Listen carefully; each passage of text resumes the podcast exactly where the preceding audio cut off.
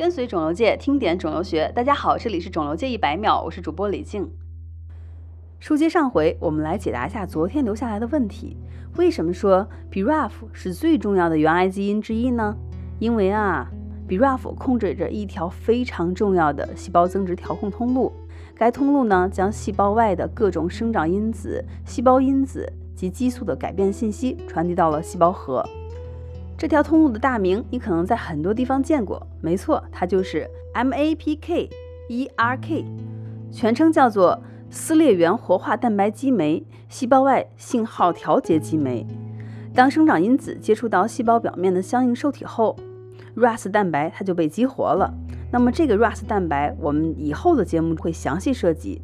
RAS 一激活，就把细胞里面的 BRAF 调了过来，将它定位于细胞内膜上，形成了复合体。再把信号逐级下传到前面提到的 MAPK-ERK 蛋白，最后影响 DNA 的转录。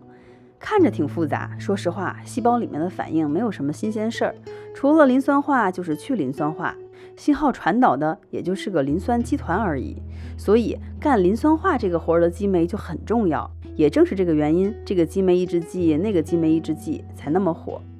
那么回到开篇的问题，到底什么是 BRAF V600E 突变呢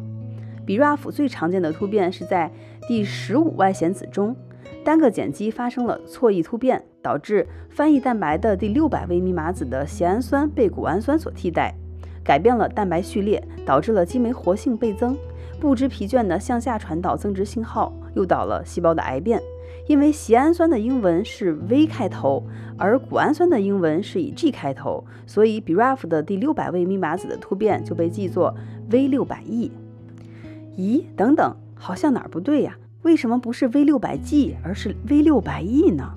因为 G 这个缩写它已经被另外一个氨基酸及甘氨酸占用了。为了避免混淆啊，谷氨酸的缩写就用了它的英文别称 glutamate 的最后一个字母 E 表示，所以 V 六百 E 的表述是没有毛病的。这下呢，你就清楚了为什么是 BRAF V 六百 E 突变了。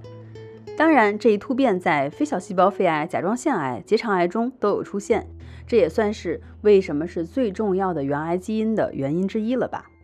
本期百秒就到这里了，我是李静，感谢您的收听，我们下期见。